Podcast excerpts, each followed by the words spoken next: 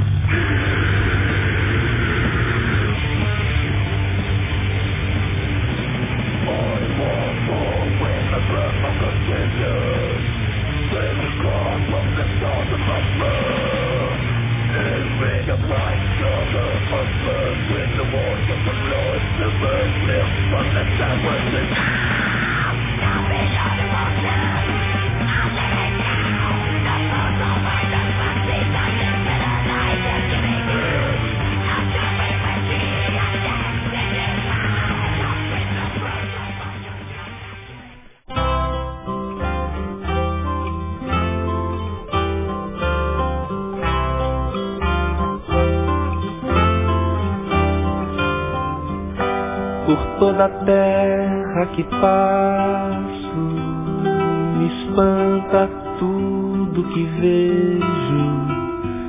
A morte tece seu fio de vida feita ao avesso. O olhar que prende anda solto, o olhar que solta anda preso. Mas quando chego eu me enredo nas tranças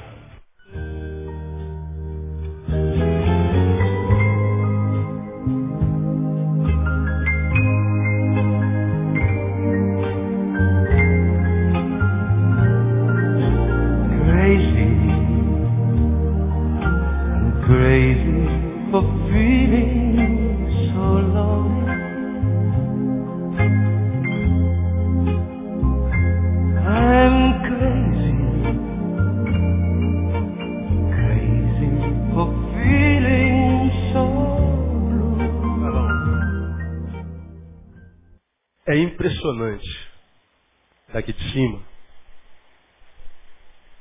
ver a, a, a mudança fisionômica da igreja com relação à música que ouve. E eu não sei se vocês conseguiram perceber o quanto o que a gente ouve mexe com a gente. O quanto o que a gente ouve, o que entra por esse ouvido, tem o poder de mexer com o nosso interior. Bota a música número 3 de novo, por favor. Não precisa. Entenderam? Bota, bota 4 de novo. Não precisa. Consegue entender? Como o exterior exerce um poder sobrenatural dentro do nosso interior. Eu não estou aqui fazendo crítica às músicas. Todas elas são músicas. Agora, quando a gente bota, por exemplo, as duas, a primeira e a terceira, death metal. Eu ouvi isso em casa, ouvi aquilo, e não preciso ouvir, eu tenho que ouvir esse negócio. E eu não vou, não, não vou ouvir isso. Eu não consegui ouvir. A gente fica adrenalizado. Bota a música número 3 aí de novo. Bota para botar.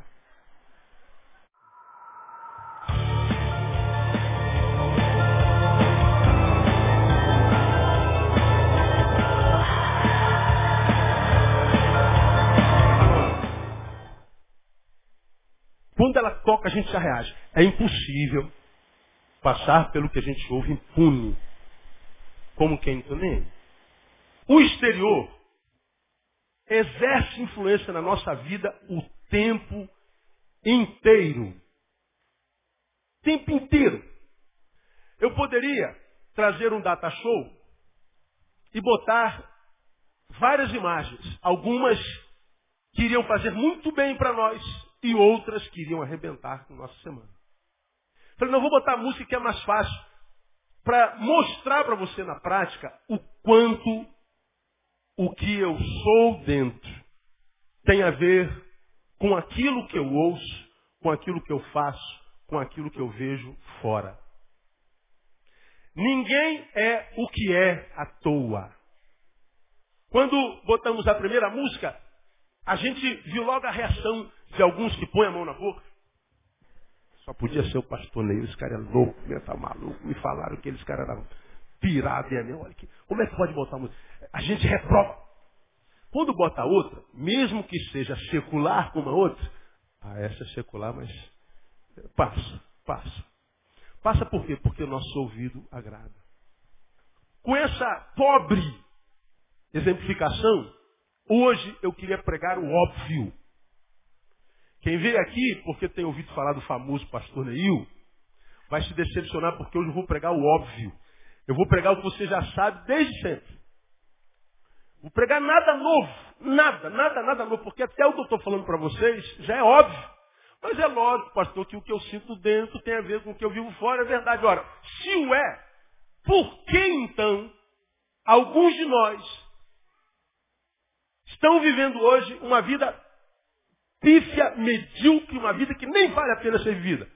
Se você sabe por que está como está. Se você sabe que é em função do que acontece do lado de fora, por que você não muda logo o que está do lado de fora? Porque nem sempre que a gente sabe, pelo simples fato de saber, ajuda. Então, hoje eu queria pregar o óbvio a você. Vou levá-los a Provérbios capítulo 4, versículo 23, que você conhece de cor salteado, eu fiz uma série de sermões em cima desse versículo, sobre tudo o que se deve guardar, guarda o quê? Guarda o teu coração, porque dele procedem o quê? As fontes, as saídas da vida. Repita após mim. Sobre tudo que se deve guardar, eu não ouvi. Sobre tudo que se deve guardar, guarda o teu coração. Isso é o que está em Provérbios 4, 23. Agora, se você for a Lucas capítulo 6, versículo 45, vamos lá, a Lucas capítulo 6, versículo 45, eu estou correndo. Nós vemos o evangelista dizendo assim, o homem bom do bom tesouro do seu coração tira o bem.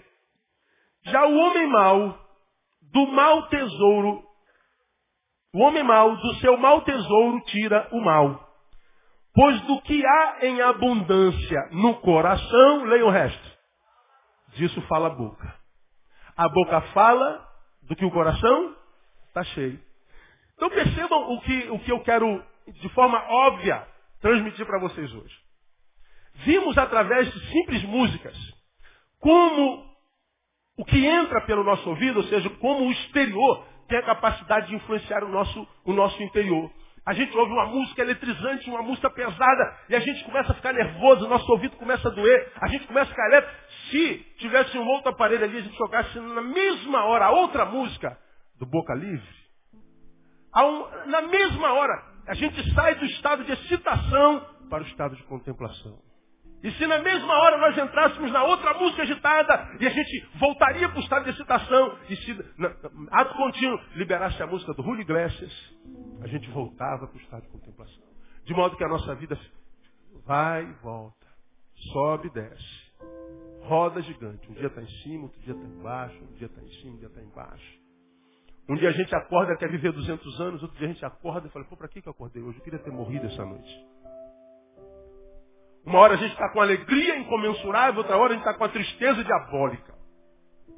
Uma hora a gente acredita no amigo, uma hora a gente não acredita em mais ninguém, ninguém presta. Há um tempo na vida que a gente acha que Deus é bom, Deus é bom e sua misericórdia dura para sempre. Há uma hora que a gente não acredita mais na bondade de Deus, na palavra de Deus, não mais nada. Quando a gente vive nessa inconstância, como eu já falei aqui na hora da oração, geralmente quando a nossa vida para, ela para embaixo. A gente para prostrado, quedado, quebrado depois, a gente não encontra mais forças para uh, soerguermos a nós mesmos. E muitas vezes nem com a ajuda dos outros a gente consegue soerguer. Como diz a palavra, a gente adoece sem que haja cura. E viver esse estado de inconstância existencial, ou seja, longe do equilíbrio, é infernal. Saber que existe um estado de equilíbrio, um estado de equilíbrio e de felicidade e não conseguir atingir esse alvo é muito frustrante. E aí a gente vê no caminho a geração desistente. Maridos que desistem das esposas e vice-versa, pais que desistem dos filhos, filhos desistem dos pais, jovens que deixam de estudar porque já não acreditam mais nada, não vão conseguir, o honesto deixa de ser honesto para se tornar corrupto a gente vai sendo deformado à proporção do que acontece dentro de nós. Como já preguei aqui outrora, a gente, no caso nosso cristão, a gente é deformado da qualidade de adorador para a qualidade de murmurador. A gente não consegue mais olhar para uma roseira e ver a rosa vermelha. A gente sempre diz que espinho grande tem essa planta. A gente olha para a vida e não vê nada de saboroso na vida. E a gente diz viver para quê? E a gente vê esse status dentro do qual está a sociedade contemporânea, uma humanidade completamente desumanizada, um ser humano completamente desumano, ao qual a gente nem consegue amar como se fosse nosso próximo, mas na verdade é o que a gente teme. A gente não ama mais o próximo, a gente teme.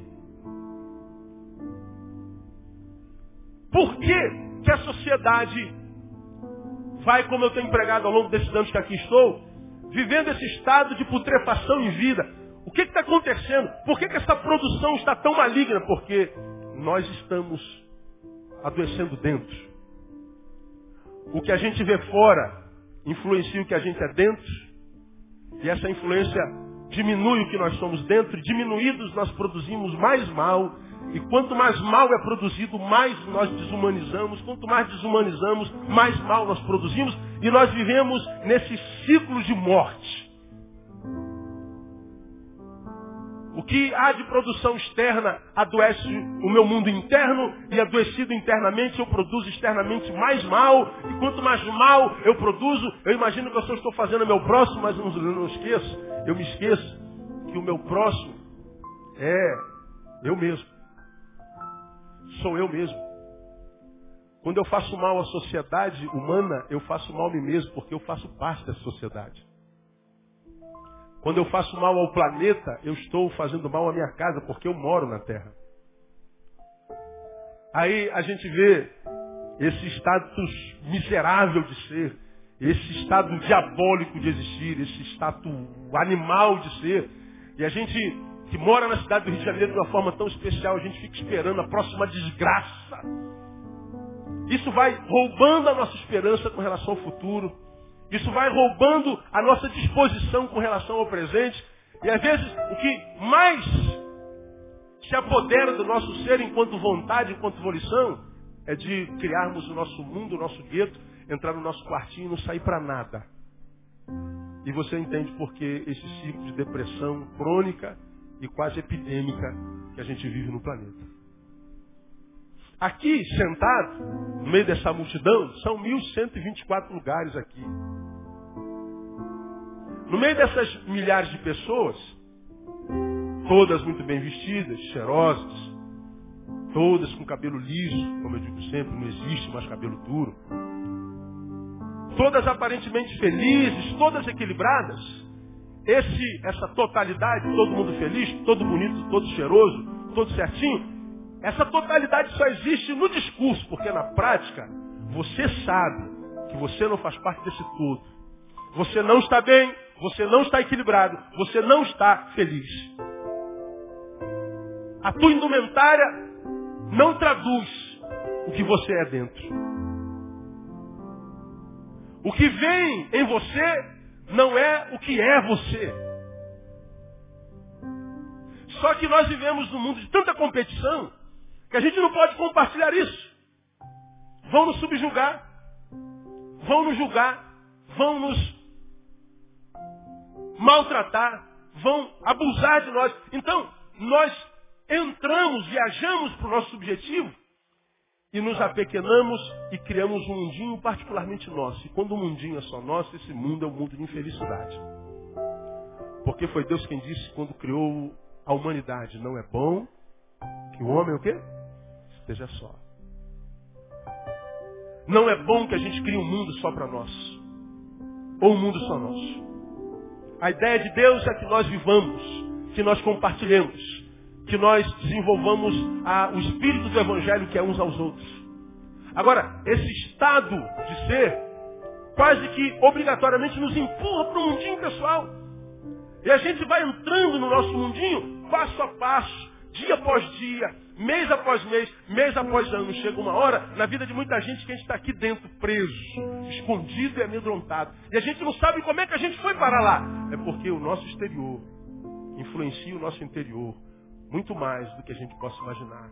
O que a gente ouve tem o poder de desestruturar ou estruturar o que eu sou. O que eu vejo tem o poder de gerar em mim um gigante, tem o poder de me transformar numa formiga.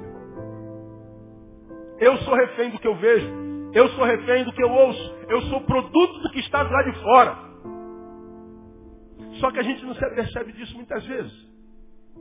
Eu trouxe essas músicas só para lembrá-lo. E aí, quando a gente volta para o texto, a gente vê a palavra de Deus dizendo assim: o homem bom do tesouro do seu bom coração tira coisas boas. O homem mau do mau tesouro do seu coração tira coisas mais. Percebam que o bem e o mal estão dentro do coração. Do, de onde, à luz de Lucas, o perverso tira sua perversidade? Do coração. De onde o bondoso tira a sua bondade? Do coração. De onde Madre Teresa tirou tanta bondade para viver com os leprosos? Do coração. De onde Hitler tirou tanta maldade para matar 6 milhões de judeus? Do coração. Agora, se o mal e o bem estão dentro do meu coração, como foi que entrou? Como é que ele foi parar lá? Como é que as pessoas boas que a gente conhece que a gente gosta de imitar, gostaríamos de ser igual, que a gente é, tem como referência para a nossa vida. Como foi que os abençoados se tornaram tão abençoados? Como é que essa bênção entrou no coração dele? E como é que aquelas pessoas que a gente tem medo, das quais a gente foge, das quais a gente se esconde, se tornaram tão mal? Como é que isso entrou no coração dela? Está lá no coração. Como é que a gente se torna no que a gente se torna? A gente se torna no que a gente se torna. A proporção daquilo que a gente vive, ouve, pratica lá de fora. Ora, se do meu coração posso tirar bem, posso tirar mal, posso entender o quanto é pertinente a palavra do provérbio que diz, portanto, sobre tudo que se deve guardar, guarda o teu coração. Pregamos sobre isso. Porque o nosso coração, ele reagirá à vida à proporção daquele que o domina.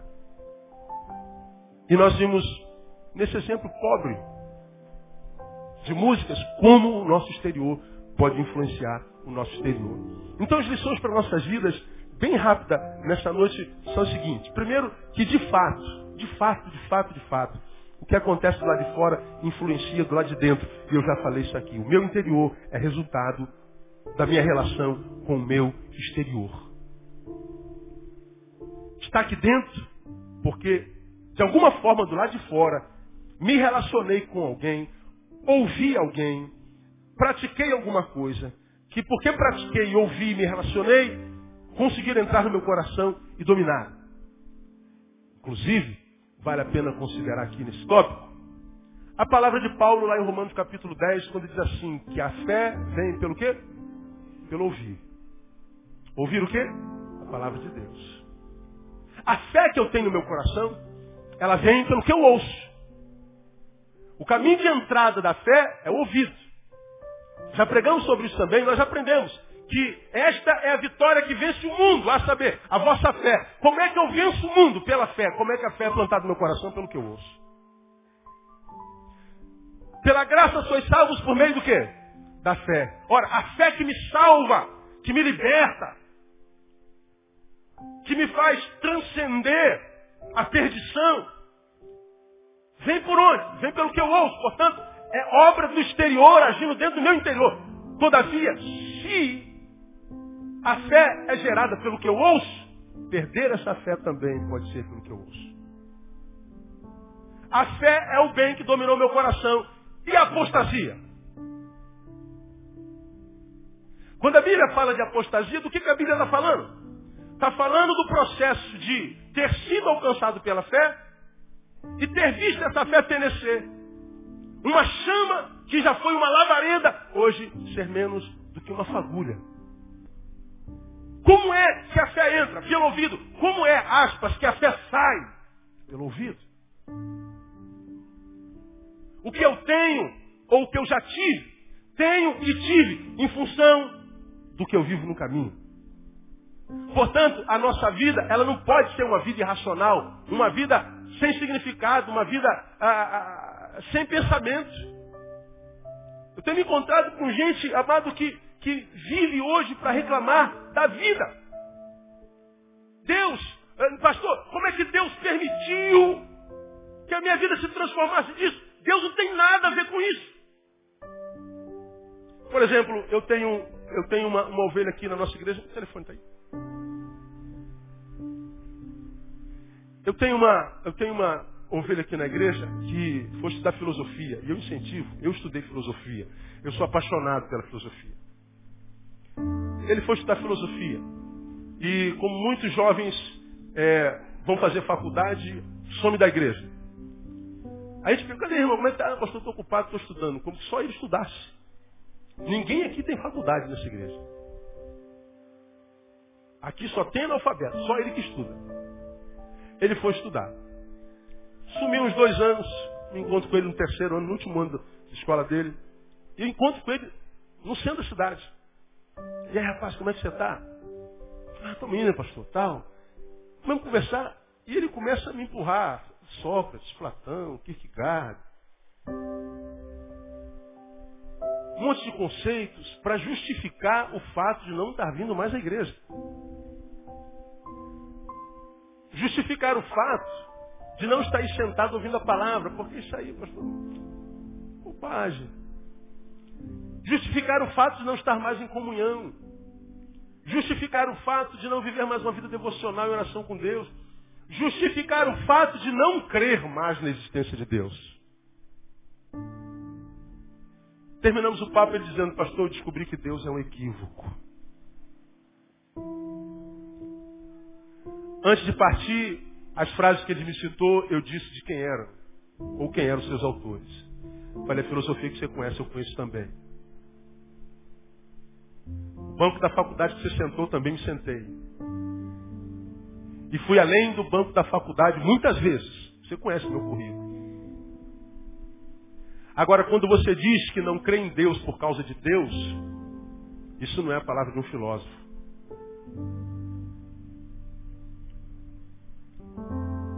Ele foi embora. Eu fiquei pensando, meu Deus, quantas pessoas sentam num banco de faculdade e são tão influenciados pelo que ouvem que não conseguem filtrar, não conseguem discernir a fé da razão, a razão da fé. Quantas pessoas que porque são tão rasas no conhecimento de Deus, no conhecimento dos valores de Deus na palavra, quando começam a ser bombardeados, questionados na sua fé, a fé vai fenecendo, fenecendo, fenecendo. E muitas vezes pessoas que tiveram, quem sabe, aqui onde eu estou, agora está sentado no último banco ou nem em banco algum, porque já não tem mais ânimo para estar na presença de Deus. E a gente fica perguntando, meu Deus, o que, que aconteceu? Deus, como é que tu permitiste que aquilo acontecesse? Não foi eu que permiti, foi Ele que permitiu. Porque da mesma forma como o que há gerado em mim me foi gerado pelos meus relacionamentos, pela minha palavra que eu recebi na minha, na minha infância, pela educação de meu pai, pela educação de minha mãe, pelos bons relacionamentos que eu desenvolvi no caminho, eu sou o resultado disso tudo. O, isso tudo que foi gerado em mim por causa de bons relacionamentos pode ser roubado de mim se eu me desenvolver em maus relacionamentos. A Bíblia diz e o oposto é verdadeiro. As más companhias fazem o quê? Fazem o quê? corrompe os bons costumes. E as boas companhias? Restauram os bons costumes. A Bíblia diz que o amigo ama em todo tempo e na angústia. Nasce irmão. Na angústia, esse amigo é promovido quase que ao estado de irmão, de relação consanguínea. Ele é amigo em todo tempo. Agora, quando o tempo é de angústia, esse amigo, ele, ele, ele, ele é promovido a irmão. Como quem diz, isso é uma amizade que faz valer a pena. Uma amizade que faz crescer em qualquer circunstância. Agora, eu tenho me encontrado com uma geração de gente que está vivendo uma vida roubada. Pessoas que foram alvos e vítimas fáceis do diabo, cuja palavra diz veio para fazer o ministério tríplice. E qual é o ministério do diabo? Matar, roubar e destruir. E você já aprendeu que o diabo mata sem tirar a existência. Ele mata você e deixa a tua agenda cheia. Ele mata você e permite que você acorde de madrugada e morra e durma de madrugada. Atribuladíssimo, atarefadíssimo, cheio do que fazer, mas morto. Sua missão se transforma em trabalho. Trabalho cansa e frustra. Missão cansa e realiza. E aí, daqui a pouco, acontece contigo o que acontece hoje com a maioria dos seres humanos que a gente vê no caminho a vida vai perdendo a cor, vai perdendo o sabor, vai perdendo o sentido. O marido que você amava, que brigou com o pai, com mãe, com o mundo, para se casar com ele hoje já não tem mais sentido para você. A esposa, a mesma coisa.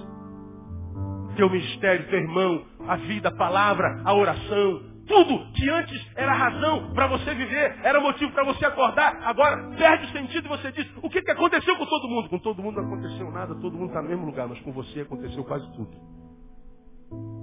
Você começou a desenvolver relações do lado de fora que acabaram por matar você. Portanto, a gente tem que aprender que a relação do meu subjetivo com o meu mundo objetivo precisa ser equilibrada, precisa ser redimensionada. Se eu quero passar por esse mundo louco, e a cada dia que a gente acorda, a sociedade está pior. Cada dia que a gente liga a bendita da televisão, a televisão está pior. Cada dia que a gente lê jornal, a gente perde a esperança. A gente fica mais desacreditado de tudo. Eu preciso entender se tudo isso que eu vejo, tudo isso que eu ouço, tudo isso que eu testemunho, acaba por roubar de mim a esperança e a alegria da própria vida.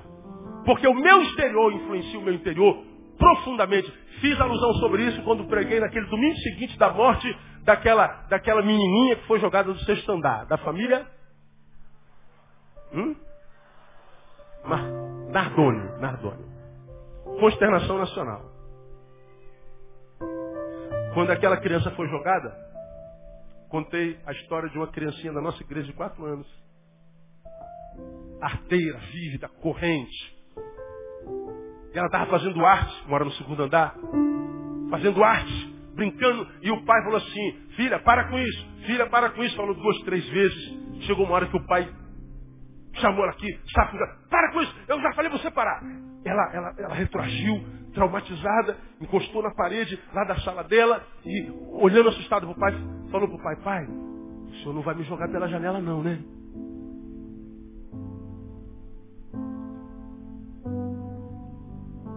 A família na qual uma criança foi jogada na janela foi em São Paulo. Mas a desgraça não aconteceu só na casa do Zardoni. Aconteceu na nossa casa. Quando essa criança, Julinha, de quatro anos, olha para o pai que até então era herói, inerrante, perfeito, o meu herói, e diz, pai, o senhor não vai me jogar pela janela não, né? O que, que ela está dizendo? A figura do meu pai foi desconstruída dentro de mim. Pais jogam filhos pela janela. Eu não posso confiar no meu pai cabalmente. É o que a menina estava dizendo. Meu herói não só me protege, me mata. A desgraça acontecido numa família, lá em São Paulo, entra na nossa e desconfigura a figura do pai na vida de uma criança de quatro anos. O que acontece do lado de fora influencia do lado de dentro. E aí, a gente imagina que talvez na minha casa ninguém tenha sido jogado pela janela, na minha família ninguém foi arrastado pelo carro, na minha família ninguém foi abusado, ninguém foi estuprado, ninguém foi vítima de, de pedófilo, na minha família ninguém foi achado espartejado na, na, na rodoviária, na minha família essa desgraça não aconteceu. E você imagina que porque aconteceu lá, você passa por isso impune. Não passa. O que acontece lá, seja lá onde for lá, acontece cá também independente de cá onde seja.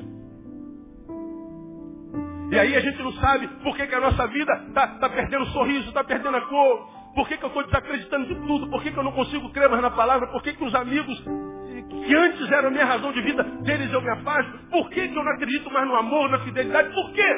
Por que, que eu estou adoecendo? Por que, que a depressão conseguiu me pegar?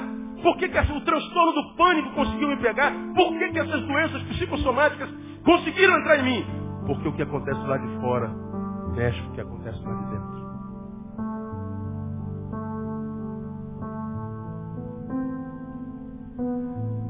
Uma segunda lição. E antes da segunda lição, me permitam ler um torpedo para você. Você não sabe quem é? E não tem noção, não vou citar nome. Eu estava em São Paulo, numa reunião. E me chega esse e-mail que para mim é muito frequente. Torpedo. Pastor, eu estou muito cansada. Cansada, cansada, cansada, cansada. Cansada, cansada, cansada, cansada, cansada cansada, cansada, cansada, cansada, cansada, cansada. Ela escreveu 21 vezes a palavra cansada. Ela não se cansou de escrever cansada. Porque a cada vez que ela escrevia cansada, ela externava, ela punha para fora o seu cansaço sem saber. Já era terapêutico. E o torpedo dela continua: Não sei mais o que fazer. Eu me sinto um lixo. Eu não sei o que fazer. Já não valho nada. Não confio em ninguém. Estou só. Não tenho mais razão para viver. E ela volta: Estou cansada, cansada, cansada, cansada. Escreve mais 19 vezes: Estou cansada.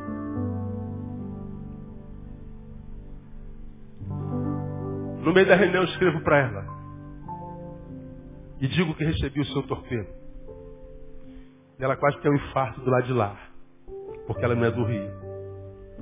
Eu falei, eu não posso falar com você agora porque eu estou numa reunião e me liga um pouquinho mais tarde. Ela me ligou, conversamos e hoje ela mandou o torpedo. Pastor, me perdoe por lhe atrapalhar ontem. Estava muito desesperada, precisava falar com alguém. Não sei porquê, foi o Senhor com quem eu quis falar. Estava desesperada, precisava falar com alguém. Esse torpedo aqui, eu tenho certeza, poderia ter sido escrito por muitos de vocês que estão aqui. Cansado, cansado, cansado, cansado. Cansado, cansado, cansado. Escuta que pode se recolher em Deus, mas quando você olha para a igreja de Deus, dela você tem quase nojo, porque a igreja está um negócio nojento mesmo. E a gente vai perdendo esperança e vai criando o nosso mundinho, e o mundo que a gente cria para nós é sempre maldito. E você está aqui pedindo resposta, Deus, como é que eu fui me transformar nisso? Como é que eu vim parar nesse buraco? O que, que aconteceu? Não aconteceu, quem sabe, contigo indiretamente, mas está acontecendo ao teu redor. Não acontece contigo, mas acontece com a humanidade. Você faz parte da humanidade. É como se uma granada tivesse sido jogada aqui nesse canto. Mas os estilhaços dela vão até lá naquele canto. Então o que acontece lá de fora de fato reverbera, influencia no que acontece lá do lado. Segundo, se o que acontece fora influencia dentro, então eu estou como estou por causa do que vivo hoje. Óbvio. Lógico, pastor. Se o que acontece fora influencia dentro, eu estou como estou por causa do que eu estou vivendo hoje lá de fora. Óbvio, claro que isso é óbvio. Bom, se é óbvio, por que precisamos falar sobre isso? Por causa de duas indagações. A primeira, como está a tua vida hoje? Segunda, por que tua vida está como está hoje? Essa pergunta é subjetiva. Não cabe aqui nessa palavra, ô fulano tinha que estar aqui para ouvir essa palavra, meu Deus do céu.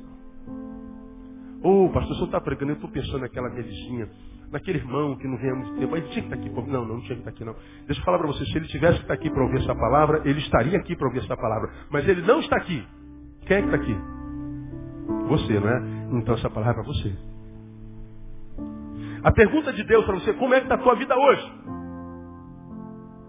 E como é que a tua vida foi estar como está do jeito que está hoje? Por que, que ela está como está hoje?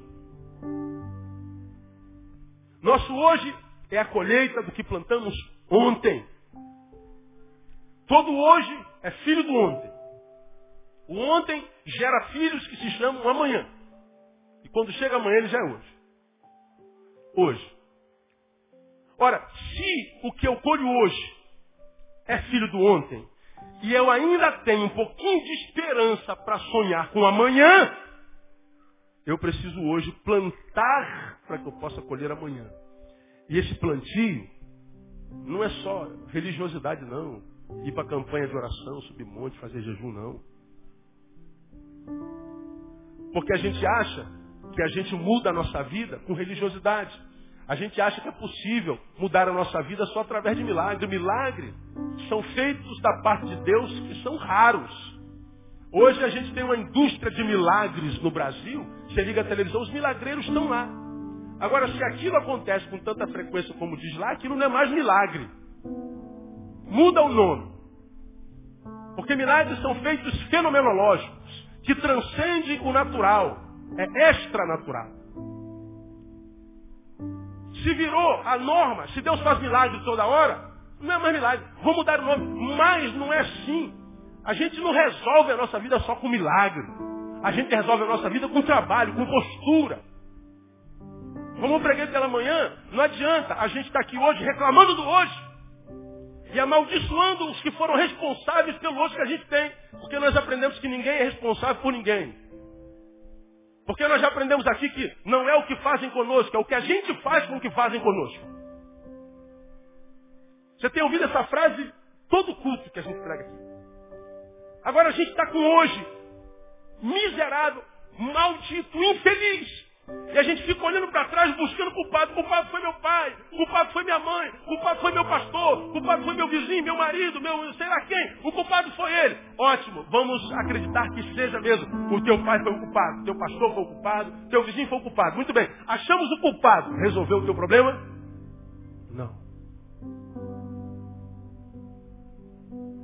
Mas pastor, mas não é só isso, ele é o culpado, ele tem que pagar. Então tá, vai lá e mata ele, dá um tiro na testa dele. Pum! Matou o teu pai, matou o teu vizinho. Resolveu o problema de ter matado o culpado? Matar o culpado resolveu o teu problema? Não resolve o problema. Como é que a gente resolve o problema? Sonhando com o amanhã. Porque do passado a gente já não pode fazer mais nada. O passado pode fazer no meu presente, ele estraga o meu presente, mas eu não posso fazer nada com relação ao meu passado. Se eu não posso fazer nada com relação ao meu passado, e não gosto do presente que eu vivo, ainda sonho com um dia amanhã melhor, eu preciso mudar minha postura hoje. Não adianta só frequentar a igreja, não adianta só fazer oração, não adianta é, mudar de religião dizendo que se converteu, porque senão você vai se frustrar com o Deus dessa nova religião. Quantas pessoas você conhece falam assim, eu já fui crente. Por que, que não é mais? Decepção com Deus. Por que, que não é mais? Mudou de religião, mas não mudou de postura vivencial. Ele saiu do Egito, mas o Egito não saiu dele. Ele saiu do inferno, mas o inferno não saiu dele. Não mudou. Não adianta a gente olhar para a vida e contemplar a vida e maldizer a vida, amaldiçoar a vida, reclamar dos nossos algozes que nos fizeram estar como nós estamos hoje. Não adianta, amado. Você ainda está vivo e enquanto a vida há esperança, você ainda pode ser muito feliz no nome de Jesus. Quem crê nisso? Diga, eu creio, pastor. Lá casa do irmão, irmão, ainda há esperança para você. Diga para ele aí.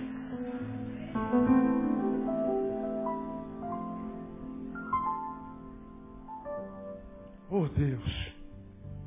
Se queremos que amanhã seja melhor que hoje, comece a plantar hoje. Porque a Bíblia diz lá pela boca de Paulo em Gálatas, tudo que semeardes, ceifareis. Tudo que o homem semear, isso também ceifará. Então, trata de hoje começar a pedir perdão. Trata de se quebrantar. Mude o lugar onde você tira alimento para a tua alma. Mude sua postura, peça perdão, filtre o que você ouve, redefina relacionamentos, humilhe-se, muda a postura. Hoje a gente está vindo para casa, no carro, e alguém no carro falou assim, olha, a partir de amanhã nossa vida vai mudar. Falei, é? Para melhor ou para pior? Não, para melhor. Amanhã diz fazer compra, e eu vou comprar só produtos naturais, vou cortar refrigerante, vou cortar presunto, vou cortar gordura, vou cortar tudo. Aí uma falou assim, eu estou de acordo, eu estou de acordo. Eu estou de acordo que eu tô, já, já passei da, da, linha possível. Aí a outra, a menorzinha falou assim, eu também estou de acordo, eu também junto. Eu fiquei quieto. Eu falei assim, eu não sou gordo. Aí o diabo usou a boca de alguém, mas tua barriga está crescendo. Eu falei, é verdade. É verdade. Aí eu falei assim, estou dentro. Vamos mandar essa barriga para o inferno.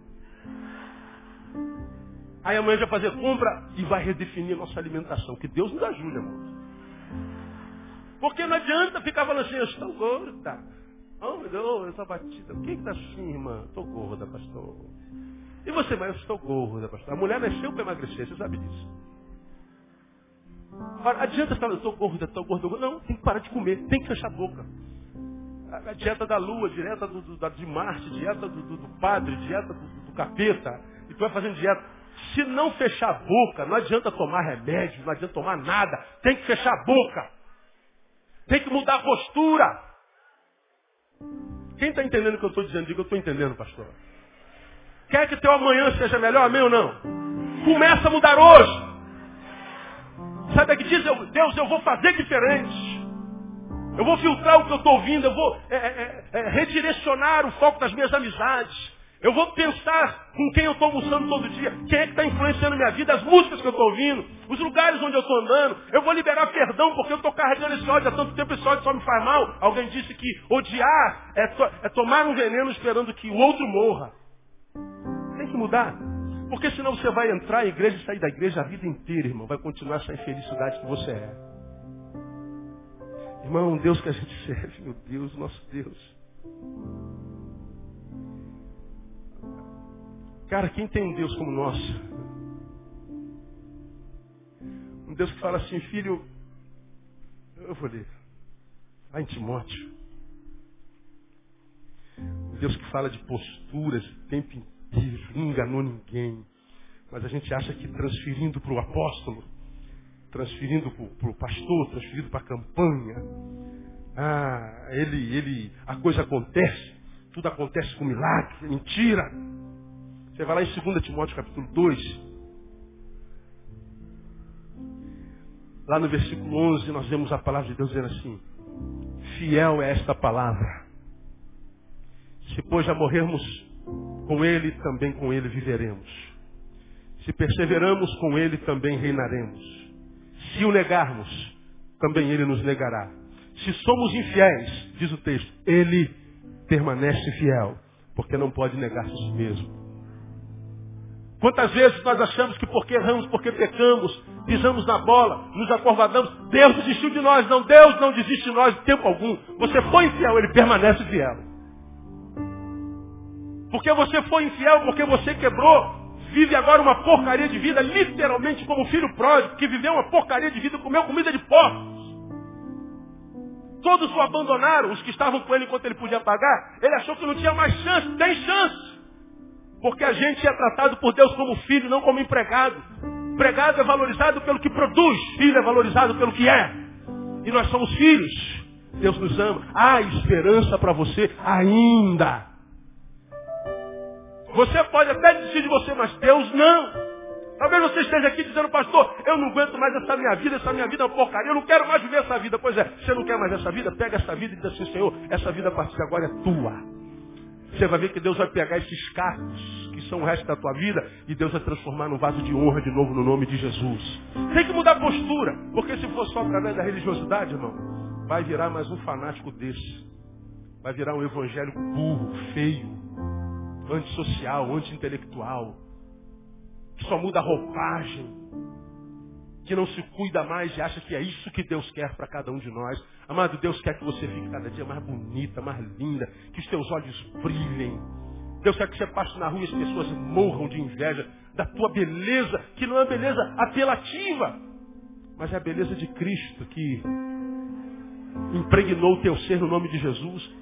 Deus quer te dar uma qualidade de vida que por, pelo simples fato de ser, de existir, as pessoas vão falar, cara, o que é isso aí?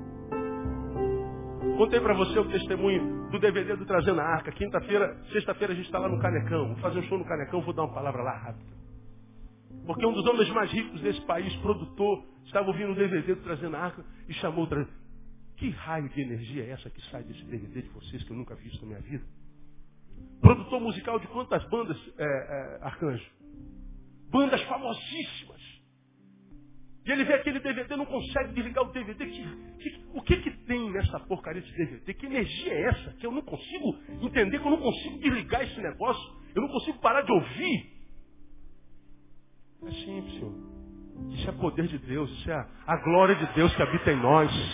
Isso é o brilho da, da, da cruz, isso é a graça de Deus. Ele falou, pois bem, eu quero que vocês façam um show no Canecão, não vão pagar nada, eu banco tudo, porque eu quero que a elite alcance esse negócio, essa energia, essa graça.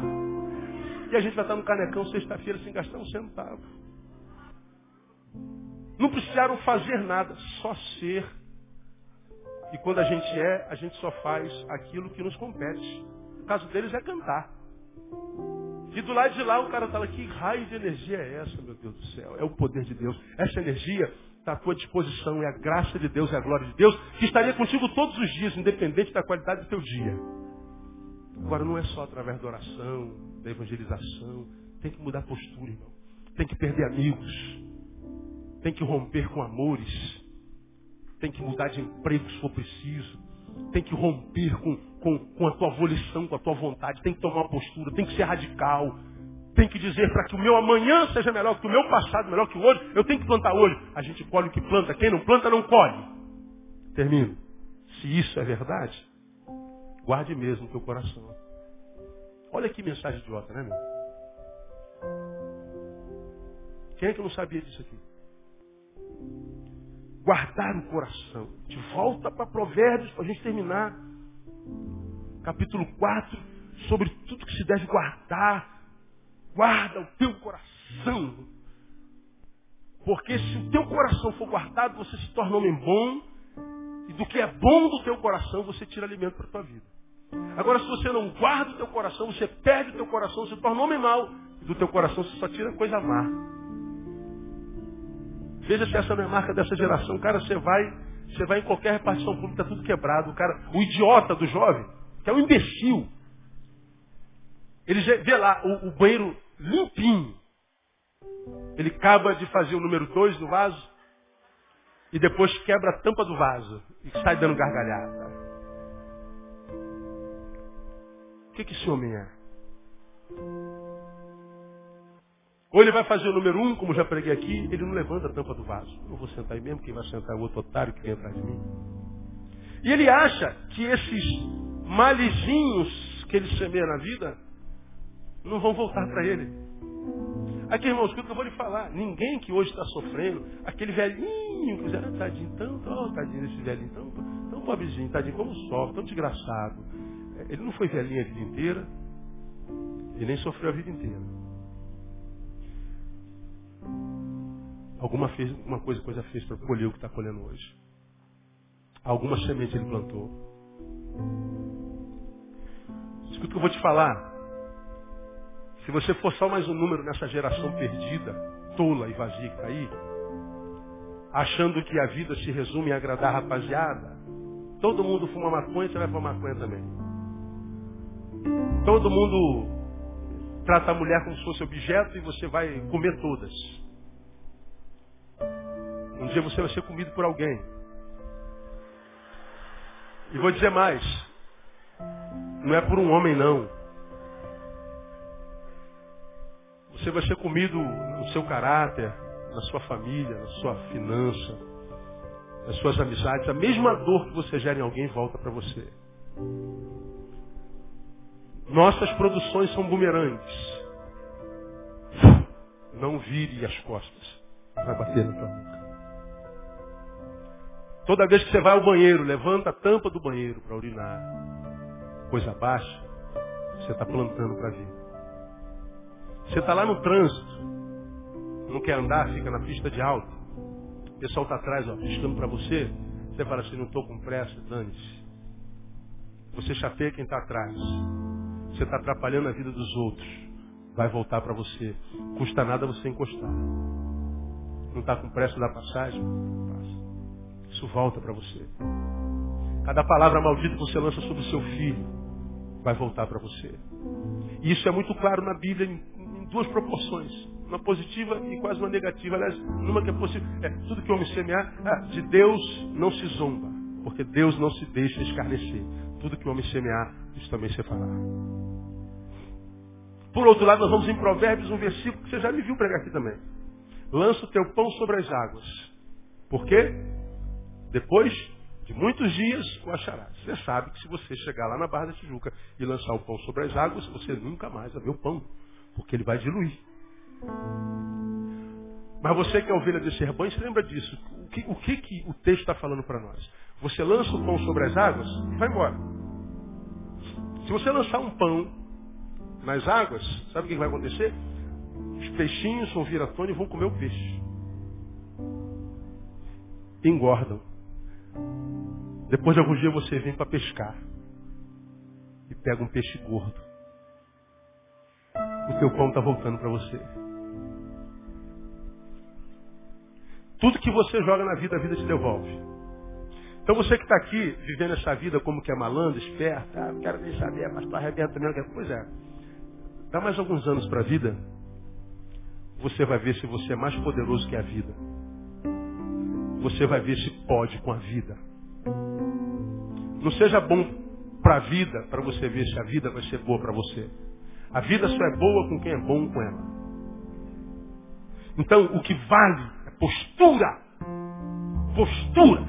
Guarda o teu coração. Pastor, como eu guardo meu coração? Já preguei sobre isso aqui, vou dar um, um, uma palhinha para você, versículo 24. Desvia de ti a malignidade da boca. Cuidado com o que você fala. A Bíblia diz que a vida e a morte estão no poder da língua. Toda palavra maldita volta para você. Coloca um guarda na tua boca, como disse Davi. Para de ser respondão de pai e mãe. Para de ser fofoqueiro. Para de ser maledicente. Para de se juntar às sinagogas de Satanás que se reúne o tempo inteiro para falar mal de alguém. Se você não pode abençoar, não amaldiçoe. Cala a boca. Porque o que entra pela boca é o que contamina. Não é o o que, é o que sai da boca que contamina, não é o que entra. Guarda a tua boca, porque essa tua boca te faz morrer. Diz mais lá, alonga de ti a perversidade dos lábios. 25. Dirijam-se os teus olhos para frente e olha as tuas pálpebras diretamente diante de ti. O que ele está dizendo aqui? Para de ficar curtindo o passado, lamentando o passado, chorando pelo passado, culpando gente do passado. Olha para frente.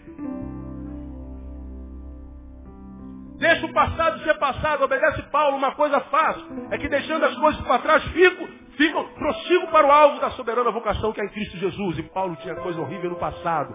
Paulo consentiu na morte de, de, de Estevão. Paulo foi perseguidor da igreja. Esse cara tinha razão para ser acusado, para ser culpado. Não, meu passado foi jogado no fundo do mar, diz o Senhor. Eu vou seguir para frente. Agora, muita gente que segue para frente, a frente é lá, ó.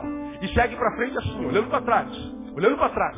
Olhando para trás. Está andando, mas olhando para trás. A vida não desenvolve, não tem sabor. Irmão, perdoa. Libera esse homem, libera esse pai. Libera essa mágoa. Libera esse ódio. Deixa aí em paz. Fica no prejuízo. Se liberta disso. Porque esse prejuízo emocional que você vai ficar liberando essa pessoa, Deus vai honrar você no nome de Jesus. No lugar da vossa vergonha, Deus lhe dará dupla honra. Se por um caminho vieram, por sete caminhos surgirão.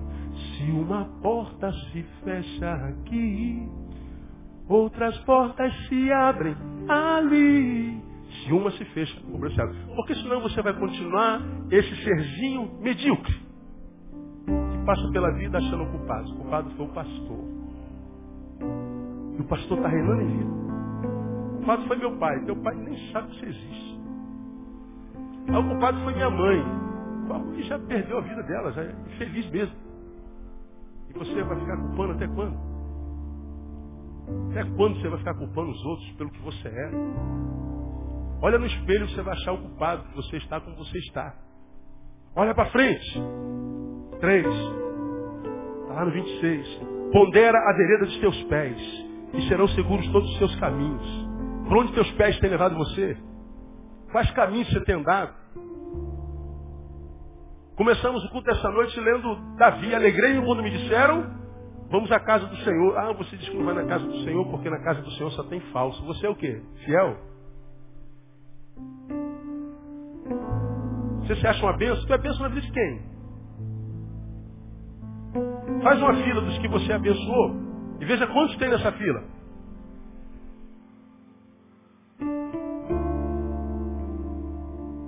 Agora não pega esse, essa semana, não, pega a tua vida inteira.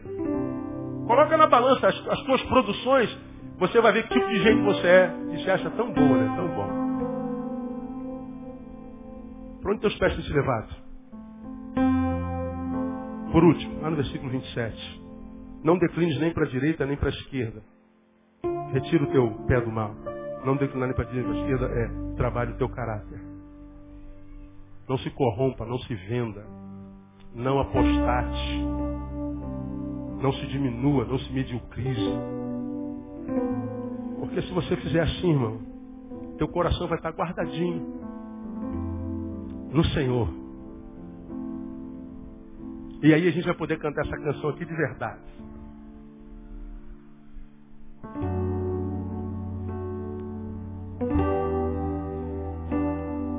Eu gosto dessa música aqui só pode ficar na tentativa mesmo.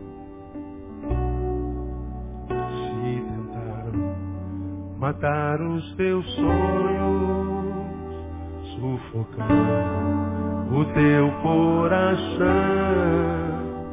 se lançaram você numa cova e ferido perdeu a visão. De novo, se tentaram, se tentaram matar os. Para. Sonhos não morrem. A vida, os inimigos, os invejosos, o diabo, o capeta, o mundo pode tentar matar o teu sonho. O sonho não morre. Eles estão lá. O que existe não são mais os teus sonhos. O que não existe mais é aquele sonhador. Você não é mais aquele sonhador. Você mudou.